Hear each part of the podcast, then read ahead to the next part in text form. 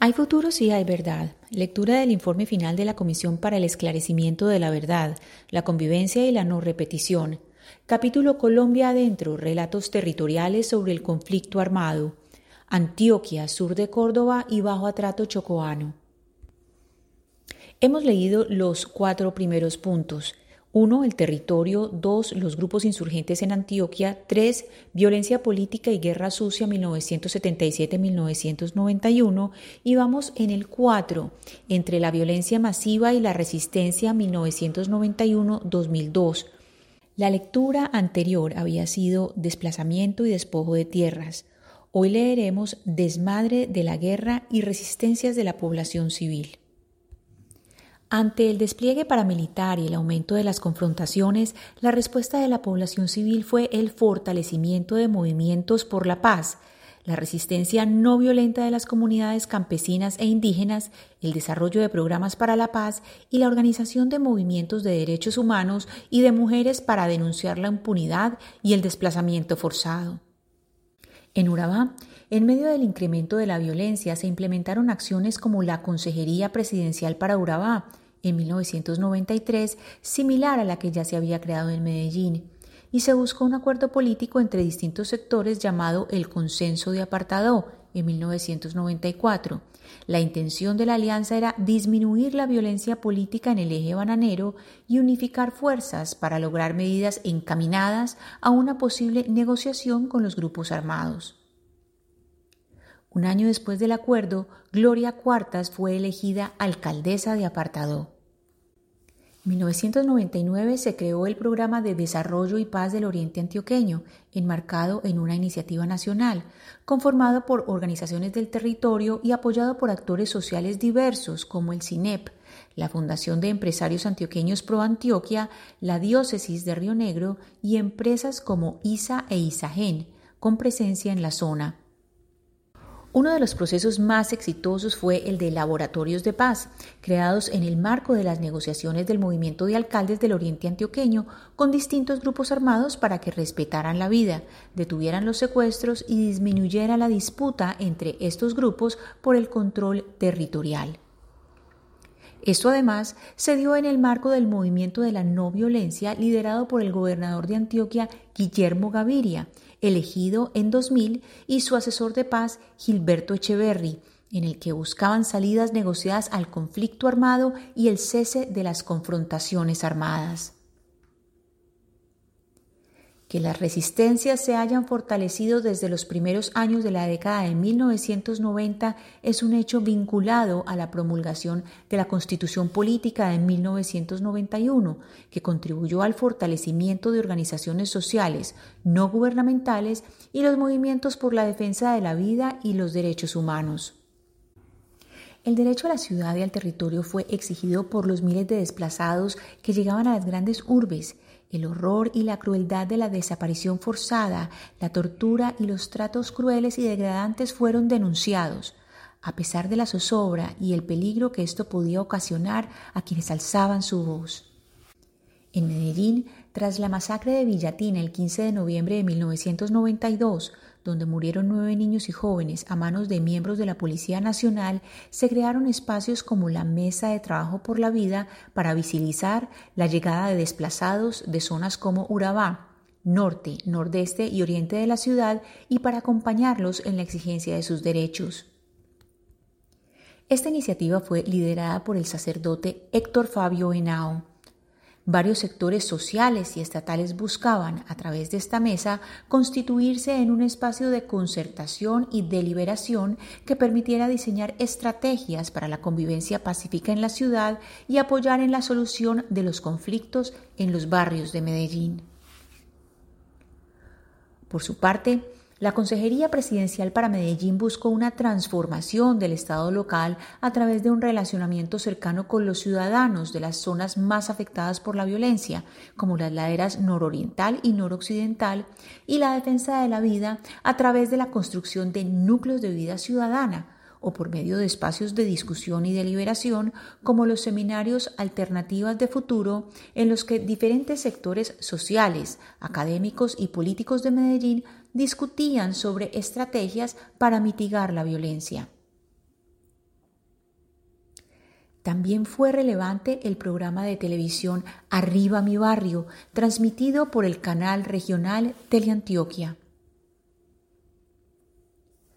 Muchas iniciativas por el derecho a la ciudad de quienes fueron desplazados de sus territorios se gestaron durante este periodo. Entre estas respuestas institucionales se destaca un programa de salud y atención de desastres de la Gobernación de Antioquia que atendió muchos desplazamientos forzados masivos ocurridos en el territorio. La Ley 387 de 1997 sobre desplazamiento forzado no solo creó un marco institucional nuevo, Además, reconoció la existencia del desplazamiento forzado asociado al conflicto armado y la obligación del Estado de atender a la población afectada. El respeto por los derechos humanos y el derecho internacional humanitario fue la exigencia de buena parte de las resistencias de la región para estos años. En esta dirección, pueblos indígenas, afrodescendientes y campesinos se declararon neutrales ante los actores armados sin distinción de bando. En las tierras indígenas y campesinas del Urabá y en las zonas ribereñas del Bajo Atrato se crearon iniciativas como la Comunidad de Paz de San José de Apartado en 1997, la Comunidad de San Francisco de Asís en Pavarandó, la Comunidad Natividad de María en Curvaradó y la comunidad de Nuestra Señora del Carmen en Río Salaquí, así como las zonas humanitarias de la Balsita y Pavarandó.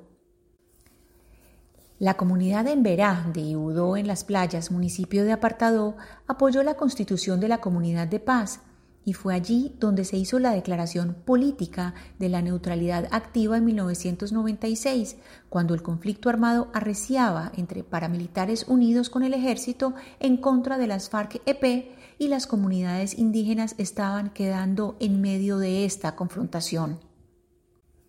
En estas zonas se formaron territorialidades de paz en respuesta local a la violencia y como exigencia al derecho a la vida.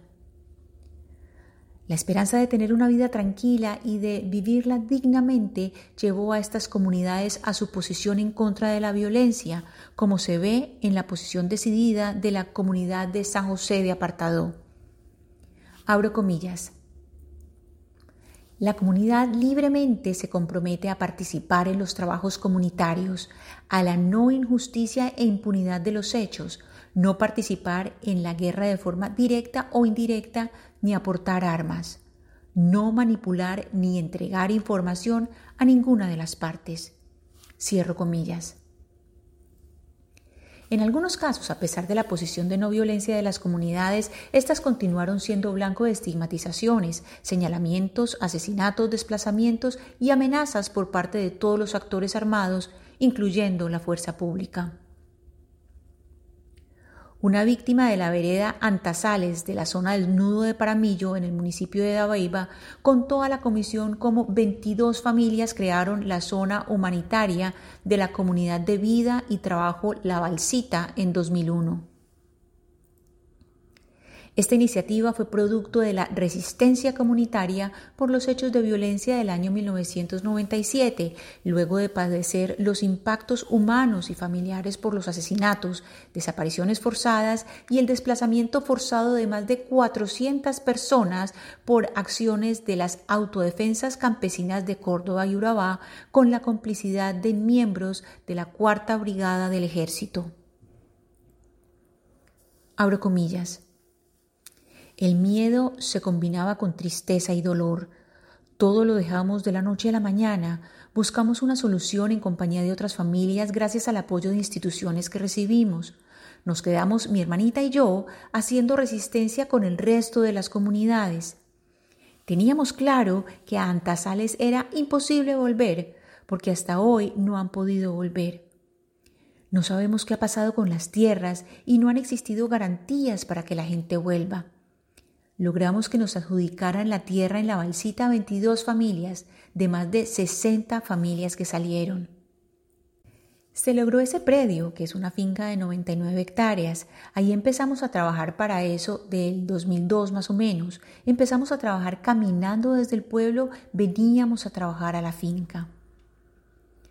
Las cosas fueron cambiando porque ya teníamos donde entretenernos. mientras estuvimos allá era un desespero total, porque lo de nosotros es el campo y no tener el campo, no tener la tierra, era no tener nada. Ahora somos más de 36 familias y ahí estamos, ahí estamos trabajando. Es un derecho colectivo. Cierro comillas.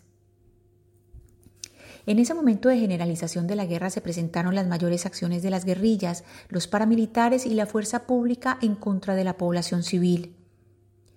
Las personas indígenas y LGBTIQ fueron algunas de las más afectadas por la confrontación armada. En el caso de municipios como Dabeiba y Apartadó, en el occidente y el Urabá antioqueños, las personas LGBT han mencionado que el bloque José María Córdoba de las FARC los amenazaba por su orientación sexual, su identidad de género o su expresión corporal en medio de las confrontaciones armadas entre 1998 y el 2000, según testimonios recolectados en un informe entregado a la Comisión de la Verdad. A través de panfletos se decía que las maricas del pueblo se comportan o se matan. Incluso que integrantes de los diferentes grupos armados señalaron a las personas LGBTIQ de llevar insumos a los campamentos o de estar prestando algún tipo de servicios a integrantes de sus adversarios.